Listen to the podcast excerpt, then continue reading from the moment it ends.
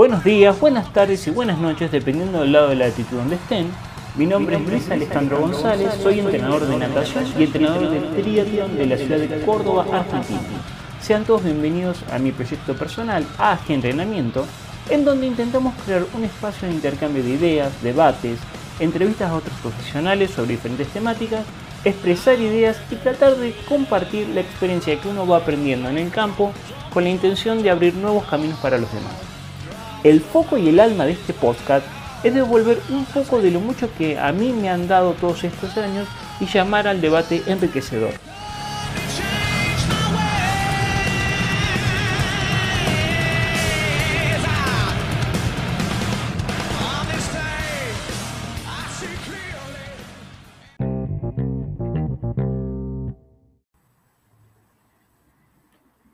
Muy bien, comenzamos.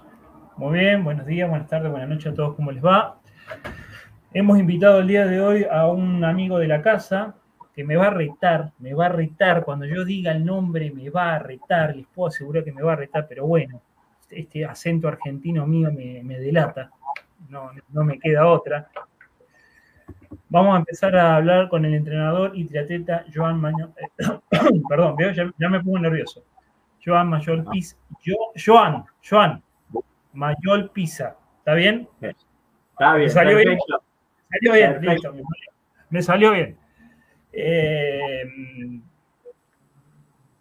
y lo importante eh, de, de, Joan, que ya lo hemos entrevistado en otras ocasiones, es que él ha sido parte del staff técnico de la Federación Española de Triatlón, lo cual está muy involucrado con todo lo que son los procesos de formación, desarrollo y perfeccionamiento de los triatletas españoles. Em, en el podcast eh, anterior a este yo aclaro una temática que él y un, punto clave que él me, dijo fue que a nosotros desarrollar el triatlón que hoy día tenemos en España nos llevó no menos de 20 años, entre unificación de criterios, ensayo-error, saber qué tiempos teníamos que nivelar para arriba, cómo teníamos que recibir a los chicos, cómo crear las escuelas de triatlón, eh, cómo formar a los entrenadores, cómo trabajar todos bajo una misma línea de trabajo, etcétera, etcétera, etcétera. Todo eso no nos ha llevado menos de 20 años. Entonces, em, yo quiero que el profesor me corrija, ahora si, si lo que voy a expresar es correcto, que es todo proceso de formación y perfeccionamiento de un deporte requiere mucho tiempo.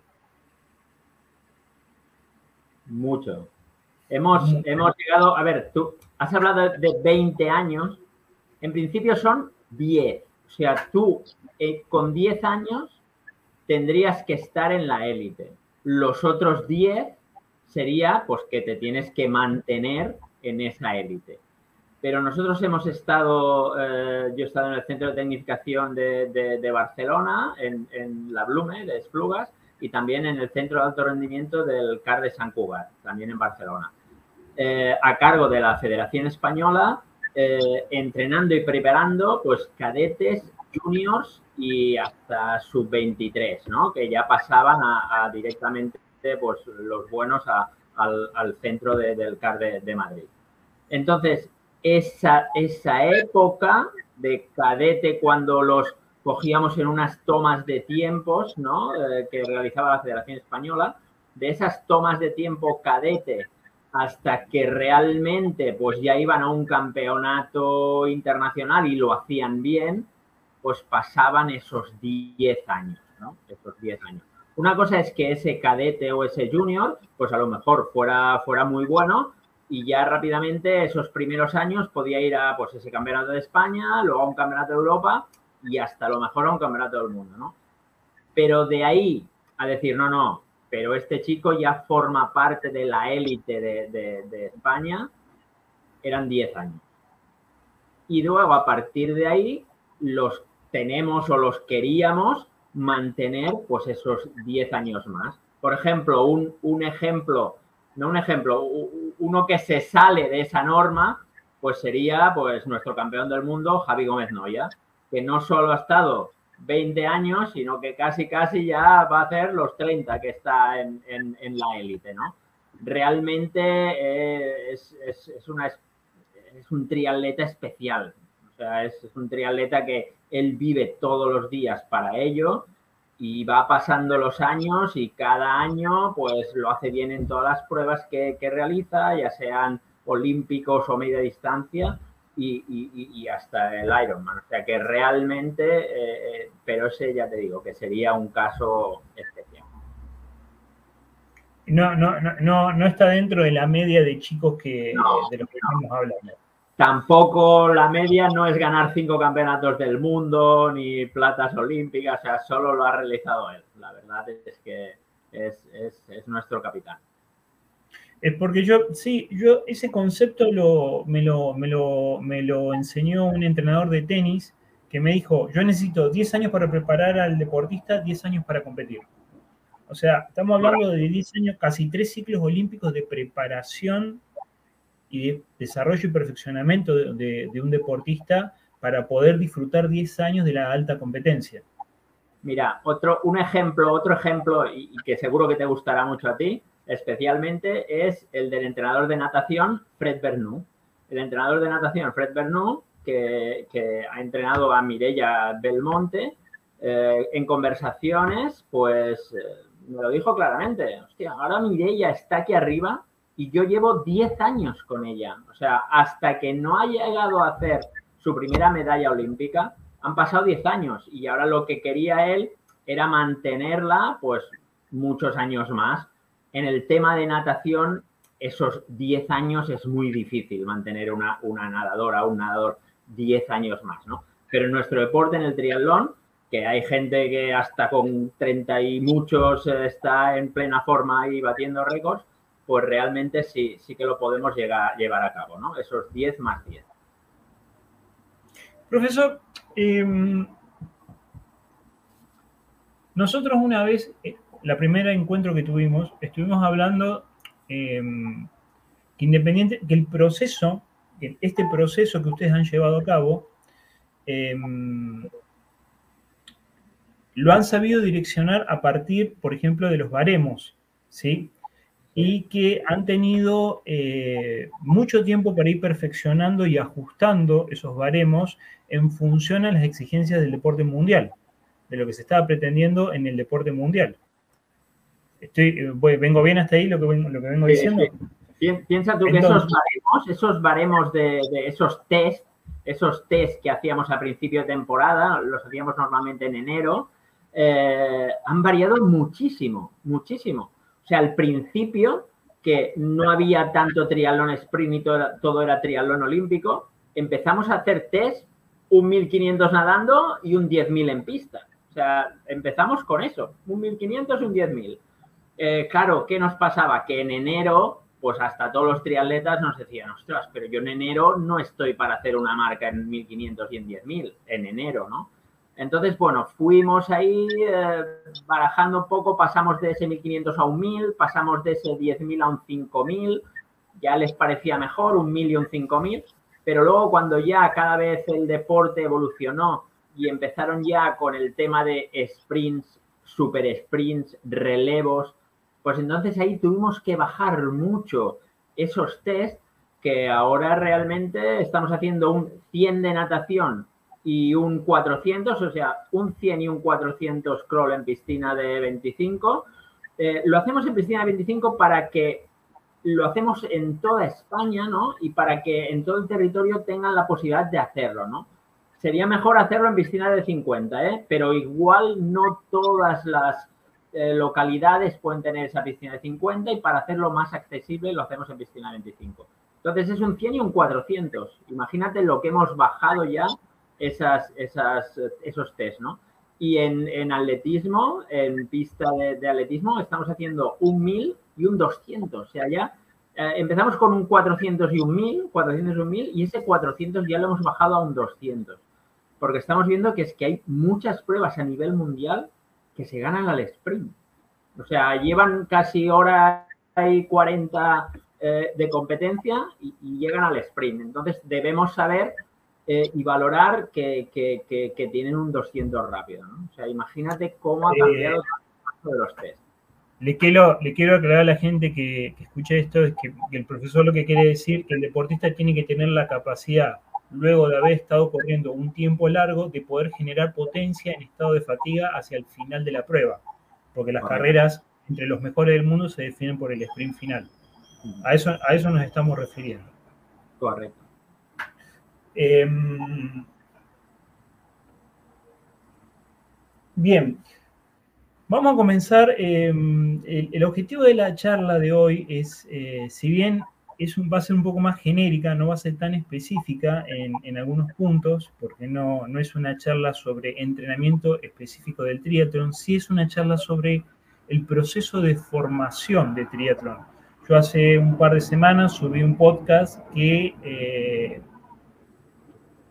fue un poco de mi experiencia, bastante hablar con otros entrenadores y material que me han ido acercando entrenadores amigos que trabajan en diferentes partes del mundo. Y hice una, una síntesis muy, muy acotada sobre ciertos contenidos y procesos de formación a largo plazo. Se lo ofrecí al profesor Joan para que me lo, lo, escuche y para que me dé una opinión. Y bueno, hoy estamos acá como para hacer un par de correcciones en base a ese primer podcast que yo grabé que eh, en relación a eh, las exigencias del deporte mundial y lo que estamos preparando el sistema para poder llegar, llevar un niño hacia eh, el deporte de alto nivel internacional. Correcto. La verdad es que me parece muy, muy interesante lo que estás haciendo porque dar recetas. O sea, no, no queremos dar recetas de tienes que hacer este entreno maravilloso o este otro entreno maravilloso.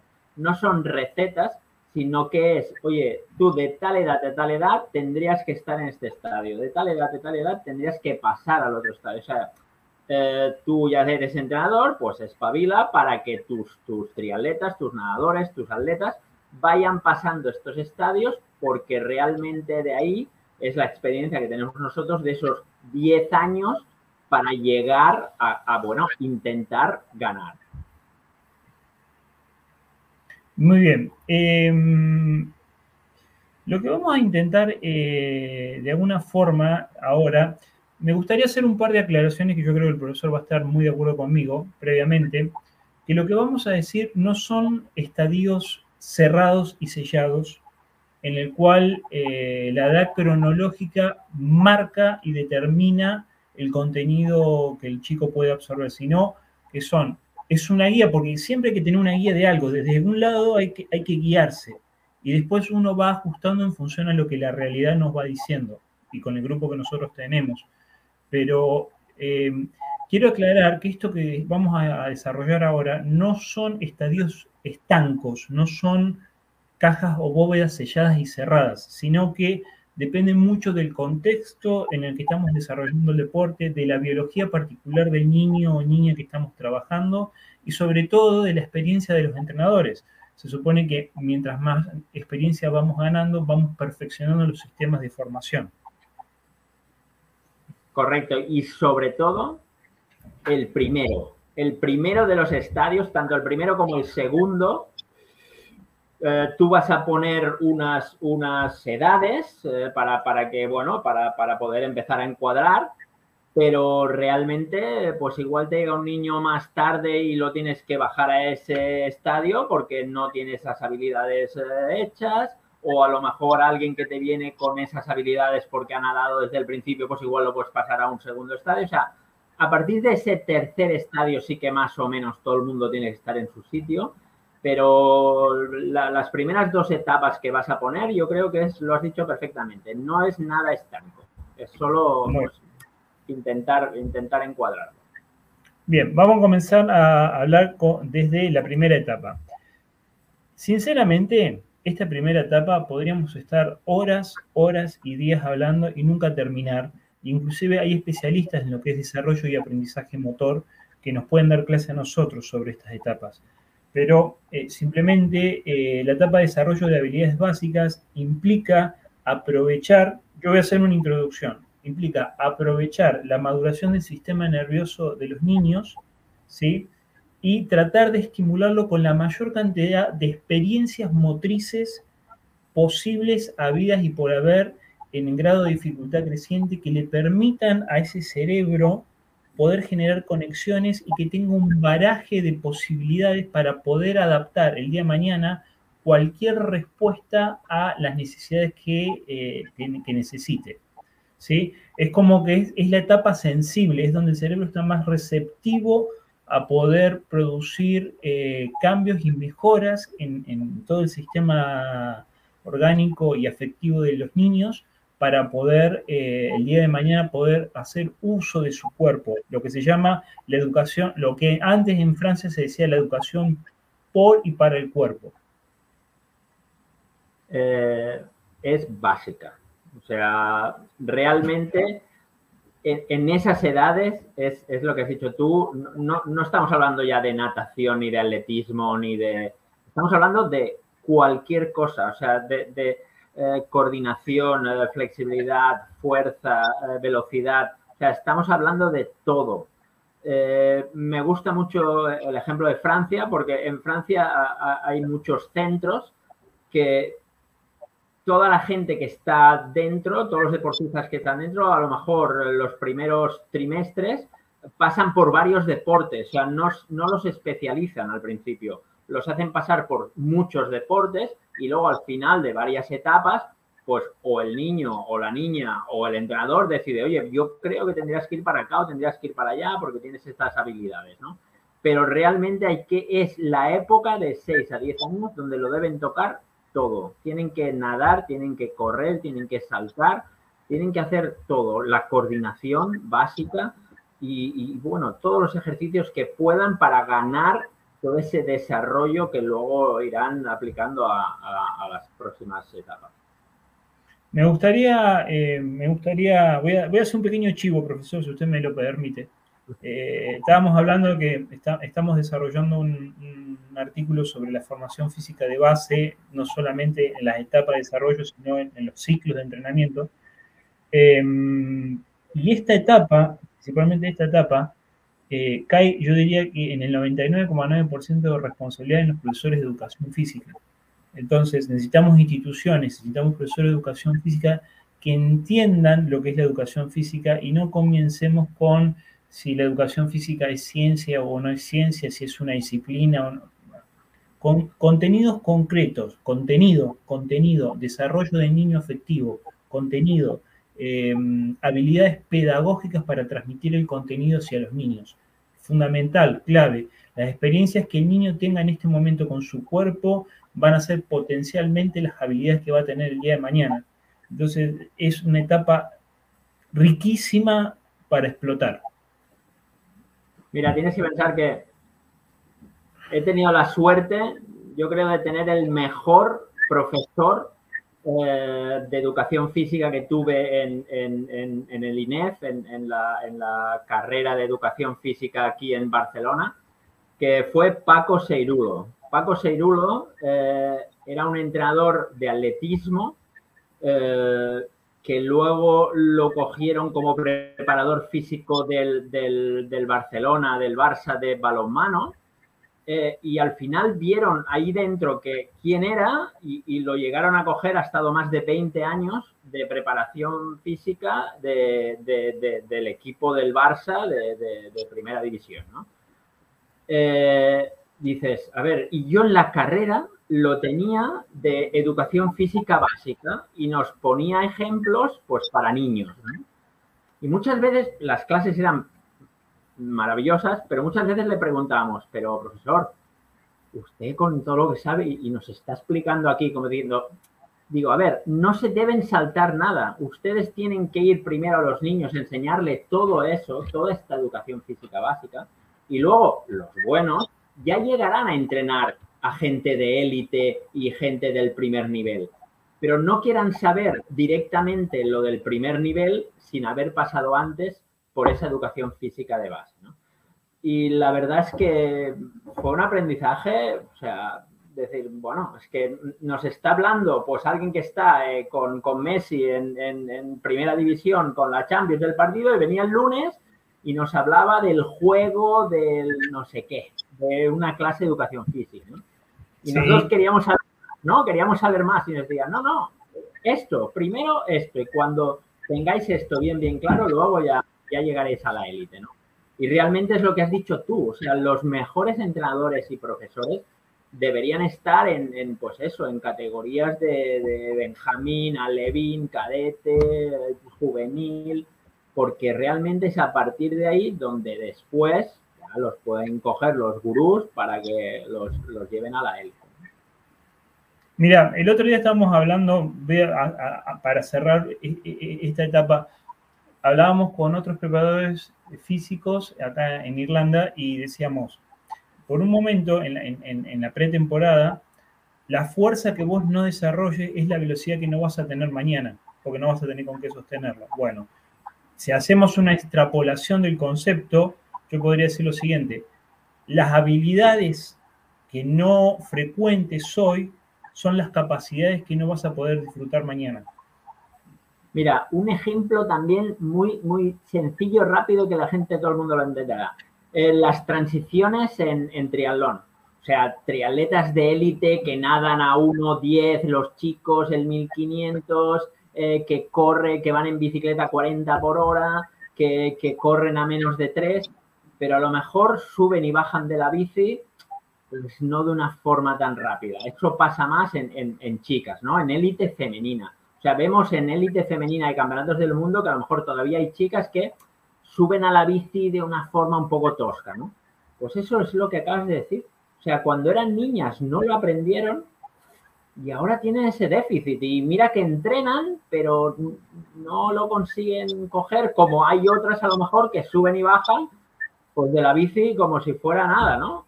Y entonces es ahí, eres, es de pequeños donde tienes que aprender a subir y bajar de la bici, a donde tienes que aprender cosas de estas de coordinación que luego, cuando seas mayor y tengas más fuerza, pues las harás tranquilamente.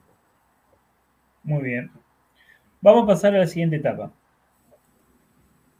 que sería la etapa de aprender a entrenar. Em, nosotros eh, estaríamos hablando de, em, de niños entre... Estos son números genéricos, volvemos a repetir lo que dijimos al principio, son números genéricos. Hay niños que pueden estar más adelantados, pueden estar más atrasados. Hay niños que por el pico de velocidad de crecimiento tienen caracteres sexuales primarios y secundarios más adelantados o no. O sea, es muy, es, hay, que, hay, hay, que, hay que estudiar mucho y hay que, hay que tener bastante experiencia en el campo y tener con qué medir valores, con qué medir para saber de, de, qué, de qué tipo de niño estamos hablando cuando estamos trabajando enfrente. Hecha esta salvedad. De de 10 a 12 es lo que dices, ¿no? Igual eh, puede venir un chico o una chica de 14 que no haya hecho esas habilidades al principio y la tengas que poner aquí eh, porque es que realmente no, te puedes saltar dos etapas de golpe. Ah, no, es que yo tengo 14 o 15 y tengo que ir a la etapa 3. No, no, si tú no has hecho ni la 1 ni la 2, pues te tenemos que bajar eh, por lo menos a la 2 para que aprendas a entrenar, ¿no? La verdad es que me gusta mucho el, título, ¿no? Es aprender a entrenar en, este, en este aprender a entrenar, vamos a enfocarnos directamente en el triatlón estaríamos hablando de un niño ya entre los 10 y los 12 años ya tiene que estar empezando a nadar en un equipo de natación y tener los hábitos de formación de un nadador. Voy a ir desde lo más simple y sencillo, el hábito, los hábitos higiénicos y de profilaxis en la pileta, cómo ordenar y ordenar su ropa, el uso del calzado adecuado, el orden, la formación, el prestar atención, el desarrollo de habilidades técnicas específicas en el agua. Em, ya eh, a esta edad, eh, por ejemplo, de la escuela de natación de la que yo vengo, ya se están entrenando en forma técnica, los, procesos técnicos, ya empiezan a nadar los 800 de alguna forma técnicamente bien, o sea, hay, se nada la midley o se nada las pruebas combinadas porque no hay ningún tipo de especialización precoz todavía. Eh, y el otro día hablamos con el profesor fuera, fuera de cámara que en esta etapa ya comienzan los fundamentos técnicos del atletismo. Todos los fundamentos técnicos del atletismo unidos a, lo que dijimos anteriormente. Mira, tienes que pensar que yo, por ejemplo, que soy más entrenador de una tercera o cuarta etapa, eh, noto mucho cuando se han saltado esta segunda etapa. Eh, entrenamientos de 7 de la mañana, hay gente que viene a las 7 de la mañana tranquilamente y hay gente que, bueno, para, para que vengan o para que se enchufen o para que, eh, pues les cuesta muchísimo, ¿no? Pues eso, por ejemplo, es un aprendizaje del nadador típico que se ha levantado pues siempre pronto para ir a nadar, ¿no? Otra es cuando tú mandas algún entreno técnico, ¿no? O, de series, ¿no? Pues tantas de tantas a tanto. Mm, hay gente que ya lo ha pillado, ya sabe de lo que es y lo que tiene que hacer. Y espera, espera, ¿y cuánto has dicho? ¿Y cuánto salgo? ¿Y cuándo no salgo? Entonces, ese aprender a entrenar me parece muy, muy básico también. O sea, el estadio es básico, o sea, no es que tengas que saber fisiología, pero sí tienes que saber lo que más o menos te van a mandar. Y, saberlo hacer, saber que tienes que estirar, sabes que tienes que calentar un poquito antes de tirarse a la piscina. Eh, son esas cuatro cosas que yo, cuando entreno a gente de terceras y cuartas etapas, lo veo claramente quién ha pasado por ahí y quién no. y, y, queremos aclarar algo. Acá no es que se deja, se se deja de aprender habilidades básicas de la etapa anterior, sino que ya se perfeccionan y se complejizan. Se van y, sumando. Y se le da una dirección un poco más específica. Correcto, se van sumando. Pero no es que una etapa eh, está en abolición de la, etapa anterior, no, todo lo contrario. Es un perfeccionamiento, es un escalón de perfeccionamiento. mira, que hay, hay veces, a lo mejor, eh, hemos hecho una competencia el domingo, el lunes toca un entreno suave, pues en ese entreno suave a lo mejor eh, se baja a hacer alguna cosa que tenían que haber aprendido en estas etapas, ¿no? Oye, pues vamos a hacer estos estiramientos que veo que cuando os digo estirar siempre hacéis los tres mismos y hay que hacer, saber, cuatro más. O vamos a hacer cuatro ejercicios más de técnica porque veo que cada vez que os mando 25 crawl, 25 técnicas, siempre hacéis los mismos. Pues vamos a hacer algo más, ¿no? O sea, eh, vamos a hacer como recordatorios en etapas superiores de esa, de esa segunda etapa. O sea que realmente es muy importante. Es lo que has dicho tú, hemos puesto aquí 10, 12 para, porque tenemos que ir marcando, ¿eh? pero hay gente que, estaría aquí con 14 y hay gente que a lo mejor con 9 pues ya puede estar aquí también. ¿no? O sea que estamos ahí. Yo, eh, a ver si le parece bien lo que voy a nombrar. El niño ya acá comienza a entrenar como un nadador, ¿sí? sobre todo en lo que son los conceptos y las premisas técnicas comienza la introducción a los fundamentos técnicos del atletismo. ¿Sí? Y em, en el ciclismo empieza a tener, podemos decir que tiene algunas experiencias. Pueden, pueden. Si no, el ciclismo sí que lo podía empezar en una tercera etapa. Sí, pero por ejemplo, yo he visto escuelas donde los niños ya aprenden a lavar su bicicleta, a o hacer o hacer cuatro conos en el patio del colegio, poner cuatro conos, eh, dejar un bidón, el bidón que se bebe, dejarlo en el suelo y cuando vuelvas a pasar volverlo a recoger con la bici encima. O sea, hay ciertas habilidades, pasar por encima de un tablón, hay ciertas habilidades que, sí, que, hombre, si las han hecho, eso sería perfecto. Subir y bajar de la eh, bici.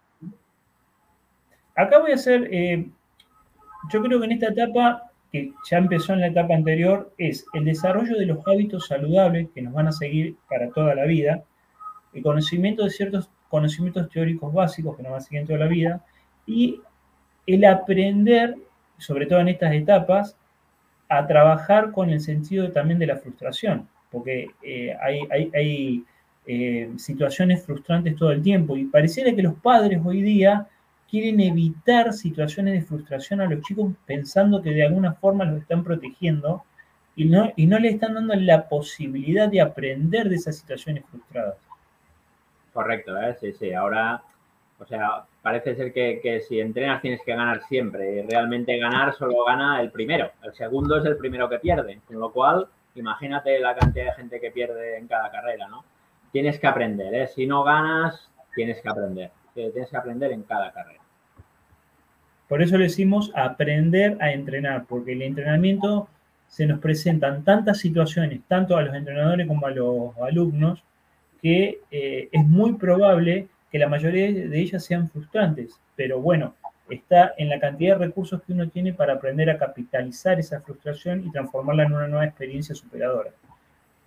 Hemos hecho un resumen así muy, muy marcado. Vamos a, esta tercera etapa que, eh, ya comienza el, juego, el juego grande.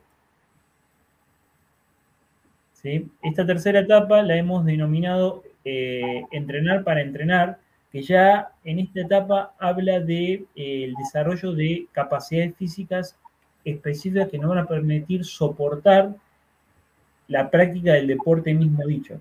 Acá ya tenemos un niño que ya nada, formalmente ya es un nadador, ya empieza a competir en algunas pruebas de atletismo, ya comienza con ciertas habilidades arriba de la bicicleta y ya empieza a tomar eh, contacto con sus primeros campeonatos de, triatlón. Sí, esta es la típica categoría, pues que podría empezar, pues eso, que si benjamines o, alevines, eh, ya, ya, tienen nombre. O sea, aquí ya, todos los niños ya tienen un nombre. Ya es, tú eres benjamín, tú eres alevín, tú eres cadete, tú eres juvenil. Entonces eh, ya es bueno, no estamos entrenar para entrenar, aprender todo lo que se pueda de esos entrenamientos y por qué lo hacemos, pero ya para empezar a hacer, ah, bueno, y este domingo hay un campeonato de, la provincia o de la ciudad o, si ya puede ser del país, pues ya espectacular, ¿no? Pero bueno, ya e, es cuando ya se deben empezar a iniciar. ¿Eh? El objetivo principal no es la competición, es entrenar para entrenar, pero que ya hay esas pinceladas para que cada uno conozca en su categoría, pues más o menos dónde está, dónde está situado. Aparte, yo quiero agregar algo. Acá hay una etapa de cambio muy grande. No es lo mismo el niño de 12 años que el niño de 16 años. Estamos hablando de un mundo. En, estos cuatro años ocurrió un mundo, más en las mujeres. Mm. Ya las chicas ya son mujeres casi todas a los 16 años. Entonces, estamos hablando de cambios fisiológicos, por ende cambios psicológicos. Monal, todo. Estamos, estamos hablando de una serie de cambios importantes. Entonces, acá y yo creo que la mayoría de nosotros fallamos, debemos tener muchos conocimientos acerca de la psicología evolutiva y, sobre todo sobre el trabajo con adolescentes. Porque se da otro problema importante acá. Muchas veces el chico abandona la actividad. Es un problema muy grande eh, que, se suele dar. El chico tiende a abandonar la actividad, la actividad deportiva porque ya empieza a ser un poco dura, sin, ser el entrenamiento de triatlón formalmente hablando, ya eh, empieza a ser eh, una, actividad exigente, ya implica un compromiso. Y aparte de ese compromiso, los que lo, pueden dejar esa actividad es que si tienes que levantar pronto a la mañana, tienes que ir a nadar, por ejemplo, eh, y ves que sois 20 o 25 y tú eres de los cinco últimos, pues como que cada vez te va a costar más eh, levantarte pronto para entrenar y, todo eso, ¿no? Y si has podido ir a alguna competencia a lo mejor y tampoco no te ha salido muy bien, pues bueno, puede ser ahí, ¿no? Pero ahí es parte de, la formación y, del entrenador, es decir, tú no te preocupes, tienes 12 años o 13, todavía no te has desarrollado y quién sabe si de aquí cuatro pues las vas a ganar a todos, ¿no? Entonces tú sigue, sé constante y bueno, vamos a verlo, ¿no? Eh, intentar pues que, que, no se vayan, ¿no? Que es lo que hablamos, igual pues que cambien, a lo mejor tú no eres nadador y eres corredor o tú no eres triatleta y pues te gusta el baloncesto, o sea, lo que no deben dejar es la actividad deportiva, ¿no? Si pueden hacer la nuestra, perfecto, pero si no, que no se vayan a casa al sofá y a la play, sino que se vayan a otra actividad deportiva. Eh, ¿Qué contenidos, eh, si usted me tuviera que decir tres contenidos que sí o sí en esta etapa deberían estar? ¿Contenidos de qué? O sea, de natación, de, o sea, ya directamente o, Exactamente, específicos de la actividad que usted cree que en esta etapa deberían estar. Que usted ha visto que hay falencias en las siguientes etapas y que en esta etapa es el momento de, trabajarlo? Mira, sobre todo aquí, eh, yo trabajaría la velocidad. Que están jóvenes, pues hay que trabajar la velocidad. Porque al final la resistencia, al ser un deporte de eso, de resistencia, la vamos a adquirir cuando vayan pasando los años. Pero en esas edades tenemos que ser rápidos, tanto nadando, un 25, un 50, un 75, un 100, hay que ser rápido. En atletismo, igual, no, vamos a hacer el cross, sí, bueno, vamos a hacer el cross, pero de, nada, de 800 metros o de 400, sí, hay uno de... O sea, tenemos que empezar a ser rápidos, porque luego eh, esa velocidad es la que vamos a tener ya nosotros impregnada, que con más la resistencia que vamos a adquirir, nos va a dar ese plus que hay gente que al final no tiene. Y en el tema ciclismo serían todas las habilidades de subir, bajar de la bici, hacer, o sea, no hace falta irse a entrenar 30 kilómetros en bicicleta con un niño. Hace falta hacer 10, pero un cambio de ritmo, una subidita, sacar y poner pedales, eh, lo de los conos, subir y bajar. Por ejemplo, en esas etapas la bicicleta de montaña es muy, muy eh, apropiada, ¿no? Porque realmente te da esa habilidad, ¿no? Andar por el monte, te encuentras una piedra, una raíz de un árbol, bueno, pues saber que hay que cogerse bien, manillar, freno de detrás, freno de delante. Realmente son todas esas velocidades. Y yo como pincelada y técnica sería la velocidad, que en, ese, en esa tercera etapa hay que hacer velocidad. Muy bien. ¿Te parece si pasamos a la siguiente etapa? Perfecto. Bien. Esta es una etapa ya es clave si nosotros hemos tenido paciencia, hemos sabido rodearnos de profesionales que, con los que trabajamos con la misma idea.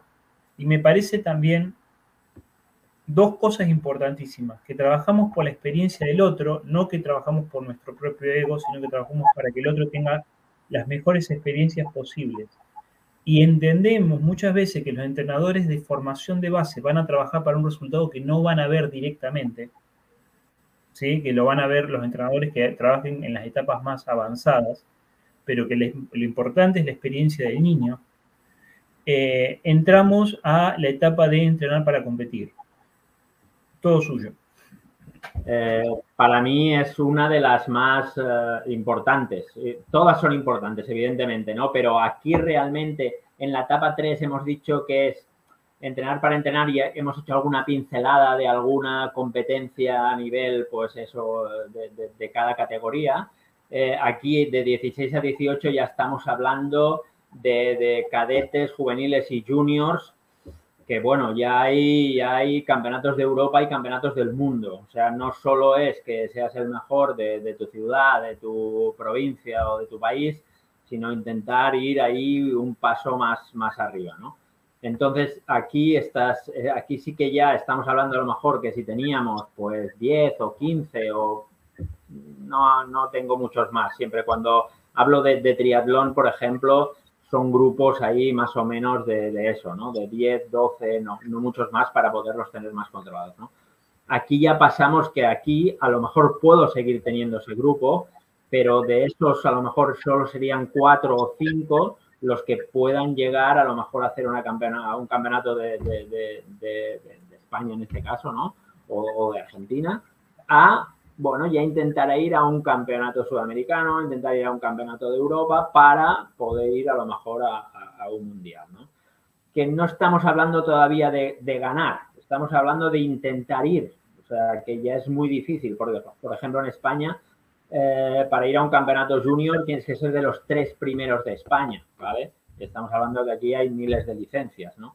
Entonces, ya ser de los tres primeros de España para ir, eh, solo por ir, ya, ya está muy bien. ¿eh? Empezar a coger experiencia a nivel internacional, ¿no? Porque nos ha pasado muchas, muchas veces de tener campeones de España de varios años, ¿no? Y luego subir ese peldaño a un campeonato internacional y pegarse un batacazo y no quedar a lo mejor de, los 20 primeros, ¿no? dices, ¿qué ha pasado? Bueno, pues que los otros también juegan, ¿no? Y, y tienen nivel, ¿no? Entonces, es aprender esas velocidades que son un poco más altas y poder intentar llegar a, esa élite de, esa categoría eh, Youth, ¿no? que se llama Youth y, Junior.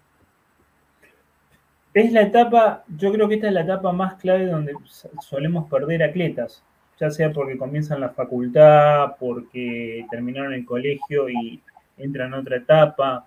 Em, Por una cosa, otra cosa importante, porque hasta ahora casi siempre los han llevado los padres y ahora ya tienen que ir solos, ¿no? Y, del camino ese solo, de a lo mejor del, del, cole, de la universidad, donde sea, al entreno, pues igual se pierden, ¿no? O sea que realmente es otra de las cosas que a veces lo, hemos comentado, ¿no? Es que, claro, antes te llevaban y era como no obligación, pero bueno, tú te sentabas en el coche y te llevaban y ahora ya tienes que ir tú, ¿no? Entonces, bueno, es lo que nos pasa también. Ya te digo, de esos 10, 12, 15 que podíamos tener, solo van a llegar cuatro o cinco, en los mejores casos. Con lo cual hay gente que ya se ve decir, ostras, mi, implicación es muy, muy alta y mi resultado es pobre, ¿no? Y entonces, bueno, ahí realmente se, pueden perder, se pueden perder gente. Intentamos que no, se pierdan y, y, que no, oye, pues tú a lo mejor no vas a servir para élite mundial, pero sí para ser el mejor de un club nacional, ¿no? Nosotros tenemos ligas nacionales de triatlón, entonces ahí hay mucha gente que llamada élite eh, y es élite nacional, no es élite internacional, ¿no? Y como élite nacional, pues puedes seguir eh, entrenando para, competir ahí. A mí me gustaría eh, esta etapa, obviamente que ya en esta etapa ya es un entrenamiento de triatlón formal, que ya el, el, triatleta, si alcanzó las velocidades y tiene la, la, la capacidad aeróbica desarrollada bien de base, hay una reducción del volumen de natación y empieza a tomar prioridad las otras dos actividades también. Entonces ya, hay un equilibrio de, las tres actividades propiamente dichas. Nosotros, más que bajar mucho natación, lo que hacemos es sumar lo demás, ¿no? En principio, una semana, estoy hablando de una semana tipo de gente que a lo mejor está en un centro de alto rendimiento o de tecnificación, ¿eh? No estoy hablando a lo mejor de alguien que está en su club, ¿no? Nosotros sí que entrenamos de lunes a viernes natación, de lunes a viernes natación, cinco sesiones, más luego a lo mejor podríamos hacer lunes, miércoles y viernes carrera a pie, lunes, miércoles y viernes carrera a pie, donde el lunes sería un poco suave según el entreno o la competencia que, hayamos tenido el domingo. El viernes sería un poco ya de preparación a lo que nos va a, acontecer el fin de semana. Y el miércoles es donde hacemos pues más eh, el tema series o farle según, según la temporada, ¿no? Eh, y entonces martes y jueves es donde podríamos andar ahí en bici o rodillo, bici o rodillo, según la temporada, según a lo mejor si es después del, del cole, eh, que ya es de noche, pues hacemos rodillos, ¿no? Pero ya con martes y jueves haciendo dos sesiones de, de, de ciclismo o rodillo o una pequeña salida para acabar el sábado por la mañana con una salida ya un poco mayor de, bicicleta, ¿no? Entonces, ese sería pues una, una semana tipo de, pues, de un centro de, tecnificación de, de, esas categorías. ¿De, cuántas, ¿De cuántas horas estamos hablando, más o menos, en la semana? ¿Arriba, entre las 20 y las 24 horas? No, tanto, tanto no. No, no. Menos de 20, menos de 20. Menos de 20 horas. Sí, sí porque al final hemos de ir sumando. O sea, hemos pasado que a lo mejor hacían 10, 12, pues empezamos a hacer 12, 15, 15, 18, hasta 20. Claro, tenemos que guardar, porque claro, cuando sean grandes quedan, pues a ver, como mucho harán 25, no harán más. Con lo cual, no, podemos en esas categorías hacer más de 20 porque ya se acerca mucho lo que puede hacer una, una élite, ¿no? Una élite, no super élite, ¿eh? A mí me gustaría dejar en claro acá dos, temas con los que yo me he encontrado toda la vida. Primero, y uno de los más importantes, creo, mensaje para los padres en, este, en esta etapa. Si los padres, si en la mesa de la casa no se habla el mismo idioma que habla el entrenador, el chico en esta etapa siempre va a tender a moverse al mensaje que le queda más cómodo. ¿Qué quiero decir con esto? Supongamos que tenemos que ir a nadar a las 5 de la mañana antes de, entrar al colegio o a la facultad. Y el padre dice, no, quédate a dormir porque estás cansado y el entrenador está esperándolo en la pileta, el mensaje no es el mismo. Entonces el chico ya comienza a aprender fuertemente en esa etapa a eh, especular. Por más que para la palabra parezca fuerte, pero es lo que nos ocurre a todos los entrenadores. Entonces es muy importante que tanto padre como entrenadores sean socios en el proceso de formación de los chicos. Y otro punto Perdón, y otro punto para los entrenadores es que supongamos que estás en una ciudad pequeña y vos no podés, porque los chicos se van a la universidad a las ciudades grandes o por el motivo que sea, vos no podés sostener a los chicos más allá de los 17, 18 años, preocupate por ser uno de los mejores formadores que haya. Que cuando las federaciones vayan a buscar atletas para seguir desarrollando al alto nivel, te busquen a vos porque saben que de tu escuela va a salir un, excelente materia, una excelente materia prima. Esto, esto que has dicho es pues mi, mi caso, ¿no? O sea, yo soy entrenador de, de, cadetes juniors y hasta justo ahí sub-23, ¿no? Y bueno, me está pasando. O sea, claro, al final tú los cedes al, cuando llegan a esas etapas que ya tienen que pasar o pasan de este CAR de Barcelona a este CAR de Madrid o realmente ya se van a grupos de entrenamiento pues pues élite, ¿no? Como nos está pasando ahora, ¿no? Que hay grupos de entrenamiento eh, multidisciplinares, élite de varios países. Entonces, bueno, tienes que, yo por lo menos a lo mejor, pues eh, yo sé que hay triatletas que los he tenido de pequeños y ahora estaré en series mundiales, ¿no? O han ido a unas Olimpiadas, ¿no? ¿Los has llevado todas las Olimpiadas? No, yo estuve cuando tenía, pues eso, 16, 18 años, ¿no? Y han llegado a la Olimpiada, pues 10 años más tarde, a lo mejor, ¿no? Lo que estamos hablando. Pero bueno, pues sí que han podido pasar por, por, por mis manos, ¿no? Esto, a ver, cada uno tiene que saber dónde está y dónde está hacerlo lo mejor posible para, para llegar arriba, ¿no? Veo muy, muy difícil que un entrenador coja a un niño o una niña de 16, 18 años y los mantenga hasta la élite mundial, ¿no? Porque al final nos va a pasar esto, ¿no? Y cuando estaré en tu pueblo, en tu ciudad, pues eh, tú eres el mejor, pero claro, cuando ya ven que una prueba internacional va a otro entrenador y otra prueba internacional o en el equipo o en ese grupo de entrenamiento de otra ciudad, pues son hay más resultados, pues al final se, van a ir. ¿no? Con lo cual que el atleta no es tuyo, es suyo. Bien, pasamos a la anteúltima etapa. ¿sí? Vamos a hablar de entrenar para ganar, que ya es... Eh, yo muchos años tuve la errónea impresión de que yo decía, esta es la etapa más sencilla, porque el trabajo sucio ya se, se hizo antes. Y nada que ver. Absolutamente nada que ver. Eh, todo suyo. Bueno, lo acabas de decir. O sea, no es la más sencilla, porque la anterior era llevarlos a esa competencia pues, superior o nacional o internacional o así, ¿no? Ahora ya no es llevarlos, ahora es intentar pues quedar entre los primeros, ¿no? O sea, al principio evidentemente cuesta mucho, igual empezamos por hacer un top 16, eh, que sería pues un semifinalista, nosotros lo podríamos llamar así, ¿no? Eh, top 16 semifinalista, top 8 ya ha sido finalista y bueno, intentar meterse en ese top 5 o top 3 que ya sería el podio, ¿no? Eh, eso ya nos pasa en, gente sub-23, eso de los eh, último año junior, último año junior. Por ejemplo, nosotros aquí en España tenemos a muchos campeones del mundo en ese último año junior, ¿no? eso es muy, muy importante para luego dar ese salto a sub-23 es un salto muy grande porque tú eres campeón del mundo junior en distancia sprint y luego ya te vas a, cubrir a, a, sub-23 que casi todos son olímpicos, o sea, el paso ya no solo es que son mayores que tú, sino que encima la distancia también es mayor que la que estabas eh, ganando tú en esa época, ¿no? Con lo cual ese paso es muy, muy difícil. Me parece muy, muy acertado esa categoría sub-23, ¿no? no podríamos pasar directamente de 18 junior a ser élite. Esa categoría sub-23, que luego hemos visto que los mejores sub-23 ganan en élite. ¿eh? O sea que hay veces, por ejemplo, yo me acuerdo de Jonathan Browley.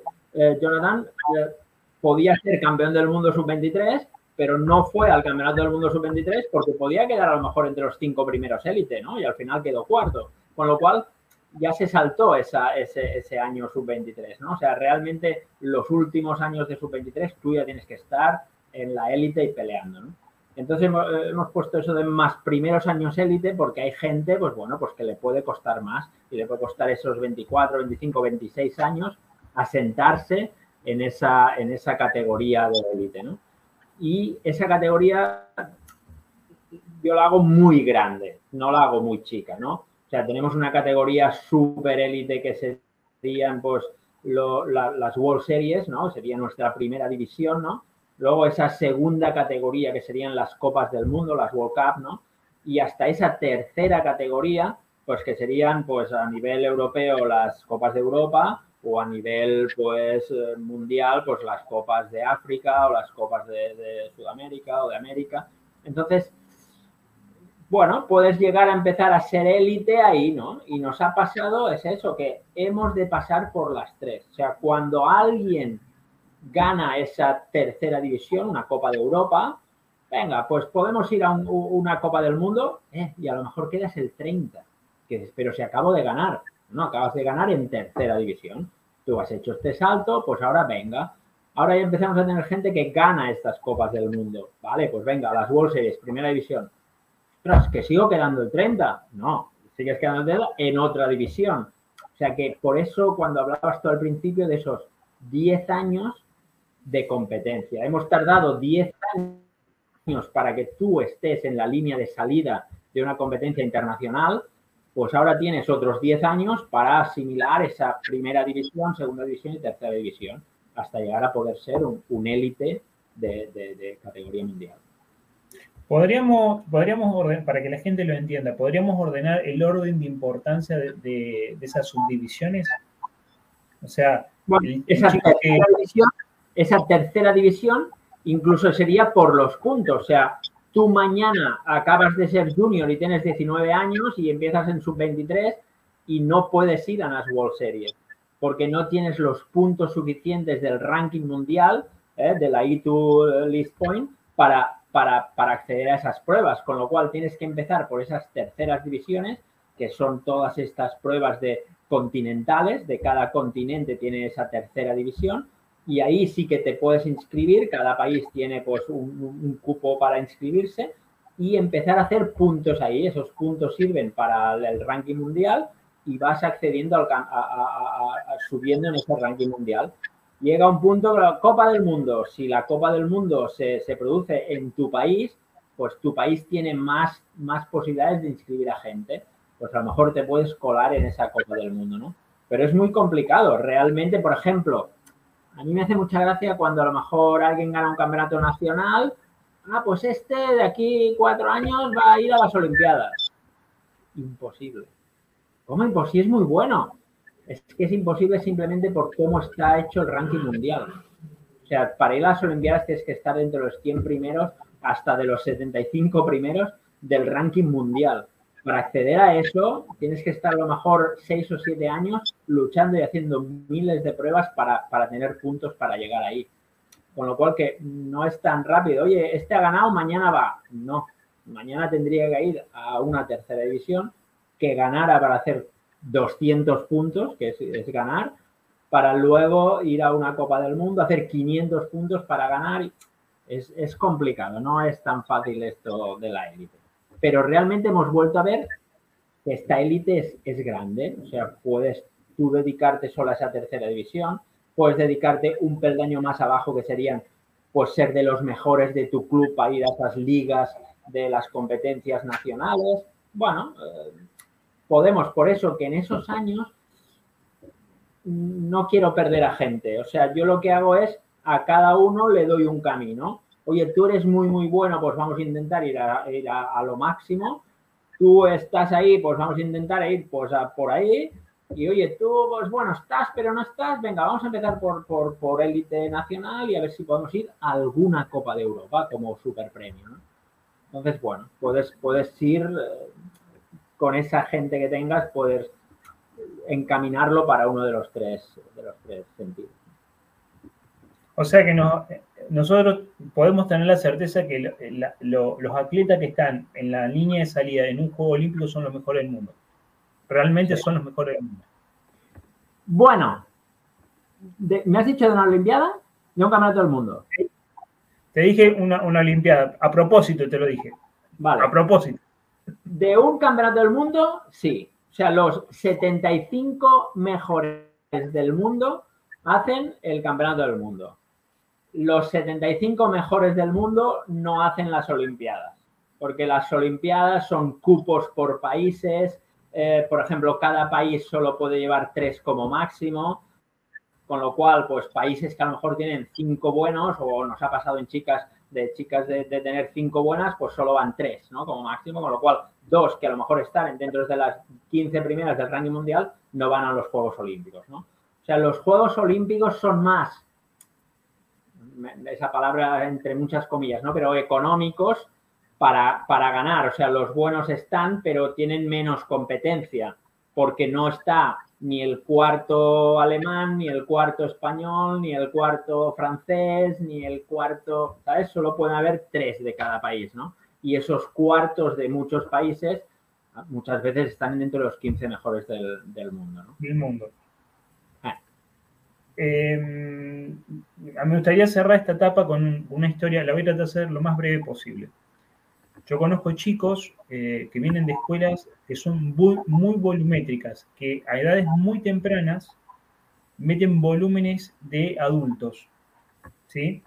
¿Por qué? Para acelerar los procesos adaptativos, para ver si tienen alguna chance de poder entrar por lo menos a un juego olímpico juvenil. ¿Qué es lo que he notado? Yo ya conozco tres casos de estos, que debe haber un millón más en el mundo repartidos en diferentes deportes. ¿Qué es lo que yo he notado? Que estos chicos llegan a, pasan los 20 años y ya han vivido tanto el deporte, lo han, visto tantas cosas que ya nada los entusiasma, porque ya no, no, lo han visto todo. A los 20 años han visto lo que a una persona capaz les cuesta llegar a los 30, verlo. Bueno, ellos lo han visto todo, han pasado por todas las pruebas, han logrado, obviamente han sido muy buenos, porque cuando uno estimula la base tan, una base tan grande en esa época, eh, suben, empiezan a ganar todo, ganan todo, ganan todo, entre la etapa entre los 12 y los 20 años ganan absolutamente todas las pruebas que a vos se te ocurran, pero el problema es que psicológicamente después no lo pueden sostener en el tiempo, porque ya han pasado por todo. Mira, me gusta, me gusta siempre poner ejemplos que la gente conozca o que la gente, a ver, lo ve por la tele, ¿no? Eh, nosotros aquí en España tenemos Alejandro Valverde, un ciclista profesional que hace este fin de semana pasado hizo su última prueba con 41 años, 133 victorias, campeón del mundo. Y él mismo ya lo dice, dice los, eh, los Pogachar, los Ebenepoel, los eh, Van der, no sé si van a llegar, o sea, van a ganar igual el triple que yo, ¿eh? puede ser, pero con 20 años ellos están haciendo unas cosas que yo no las hice ni con 30. Con lo cual, su carrera deportiva ha sido longeva, han sido casi más de 25 años en la élite mundial, pero con 133 victorias. Y dice, claro, es que yo voy con ellos con 20 años y veo que, que no puede ser. O sea, ¿por qué he llegado yo con 40? Porque no he quemado etapas. Y cada año podía hacer un tanto por ciento más en mi volumen de ciclismo, que estamos hablando de volúmenes de ciclismo brutales. Pues él cada, año podía hacer un tanto por ciento más. Claro, estos de 20, 21, 22 ya están haciendo sus volúmenes.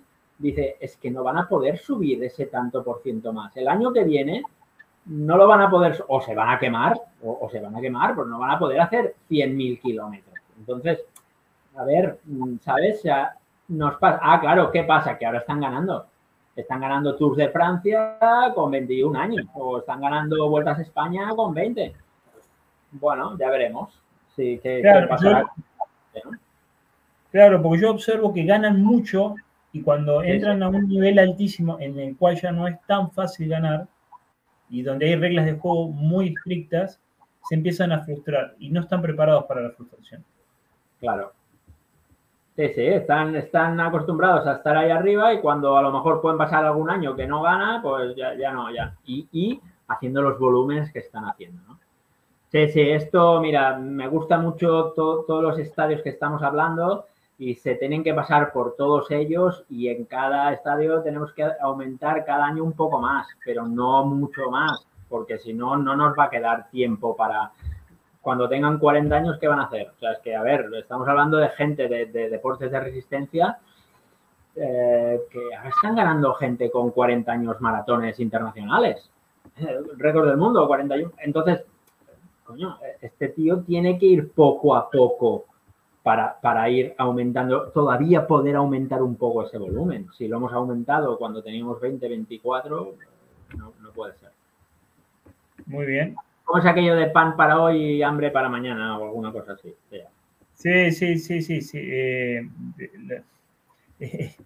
todo es pan para hoy y hambre para mañana, especialmente en estas épocas. Muy bien, vamos a entrar a podríamos estar hablando horas del último estadio que, hemos denominado, horas podríamos estar hablando, pero simplemente vamos a mencionar eh, que podríamos pensarlo como la frutilla del postre, de alguna forma, ¿no? Me gusta esto el título de reconversión, ¿no? Eh, está, siempre, eh, lo repito, deporte de resistencia, o sea, es, un estilo de vida. El triatlón al final es un estilo de vida, con lo cual, cuando estás enganchado ahí, eh, tú quieres seguir haciendo triatlón y quieres seguir haciendo deporte. Con lo cual, a partir de esos 29, 30, 31, según cuando tú estás en según qué élite, ya hemos dicho, de serie mundial, de copas del mundo, de, tercera división, de, incluso de, los clubs, hay un momento que dices, ostras, yo aquí no puedo más. Yo los olímpicos ya no llego, me dejan, ya no puedo correr tan rápido, no sé qué. Bueno, pues me voy a pasar a lo mejor a media distancia, ¿no? O alguien que puede estar en media distancia compitiendo en, en half, oye, pues es el momento a lo mejor de pasarse a un, a Ironman o pruebas de larga. O...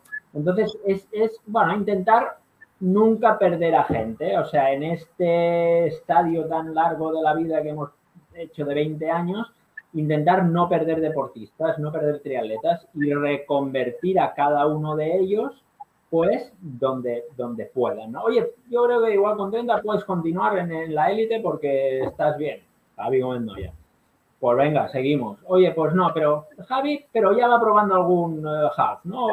Pero van probando. Siempre es esto, ¿no? O sea, nosotros hemos tenido eh, los que fueron a, las Olimpiadas, pues un Fernando Alarza, bueno, pues voy a intentar probar un half, ¿no? A ver qué, me va, cómo me va, no sé qué. O también una época de, bueno, oye, ¿qué voy a hacer con mi vida, no? O sea, he estudiado, no he estudiado, ¿qué voy a hacer? Estoy entrando tanto, pero ya con 30, por lo menos tener, pues, pues algo ya para, para, para continuar, ¿no? Este mismo caso de, de nuestro triatleta internacional Fernando Alarza, pues está metiéndose a lo mejor pues para ser policía o para ser, ¿sabes? O bombero o, sea, bueno, intentar, ¿y, qué, ¿dónde me voy a poner? Entrenador, pues venga, ya estudiar para ello. Es una, es una etapa, ya has llegado hasta aquí, pues bueno, es reconvertirte tanto a nivel deportivo como ya lo que es de, tu vida propia. Muy bien, muy bien. Em, cabe aclarar que esta etapa, como dice el profesor, de pasar de la, del sistema olímpico al sistema de media y larga distancia no significa que el nivel caiga, todo lo contrario. Los niveles que están viendo hoy día son niveles supremos y creo que todavía estamos lejos de ver lo mejor de lo mejor. Bueno, tienes que pensar que eh, este fin de semana, o sea, el primero y el segundo del Ironman de Hawái eh, son triatletas élite de, la ITU sea, el tercero es el campeón del mundo y el campeón olímpico. Eh, y le ha ganado su compañero, o sea, que, quedaba detrás suyo. O sea, al final, estos élite mundiales, cuando se pasan de categoría y de distancia y lo asimilan bien, son aviones, son cohetes. O sea, realmente se ha visto en el, en el este, de este año. Creo que podríamos cerrar la charla medianamente con, podría ser con un mensaje como esto, que salió de un libro de hace muchos años atrás, muchos años atrás. Yo siempre digo que los libros de educación física de hace 40 años atrás le tienen mucho más claro los conceptos que los libros de educación física modernos. Que es que lo que Pedrito, me gusta la frase. Lo que Pedrito no hizo y me faltó agregar de chico, es muy difícil que Pedro lo pueda hacer de grande. Correcto. Y cerrando así como último momento, es que siempre nosotros cuando trabajamos en las etapas de, ya sea en elite o en la etapa de base, que es tan importante como la etapa de elite, pensar a largo plazo, siempre. Sí, es que, ya te digo, nos ha pasado mucho ¿eh? aquí en España de tener campeones del mundo incluso, ¿eh? junior, ya, ya, pero tienes que ser luego campeón del mundo sub-23 y luego intentar pues meterte en esa élite que es muy muy complicada. ¿eh? Hace muchos años a lo mejor siempre ganaban los mismos, o Javi Gómez Noya, o Mario Mola, o los Browley, y ahora se ha o Vincent Luis, Y ahora se ha visto que no, es que aquí cada carrera gana uno y están ahí todos peleando y bajando de, de, tres minutos el 10.000 ya sobrados. Con lo cual hay que pensar a largo plazo. No, no puede ser que tú seas campeón de tu, de tu país y ya está, ya hemos acabado. No, venga, vamos a intentarlo y vamos a ir pues un pasito más allá. Muy bien. Profesor, le agradezco muchísimo su tiempo y que ha brindado y, esta charla que me, la verdad que me, ha fascinado. Como este es uno de los temas que más me gusta, eh, creo que hemos mechado muy bien cada, cada condicionante de cada etapa. Me alegro muchísimo, la verdad que es un placer siempre hablar contigo. Bueno, profesor, lo despido, le agradezco mucho su tiempo y nos estamos viendo en la próxima y ya nos estaremos hablando, ya lo estaré molestando en otro momento ya sabes que no, no me molestas en absoluto. Me dices, oye, hoy, hoy, venga, para adelante. Encantado, un placer. Cuídese, profesor, nos estamos viendo. Hasta la próxima.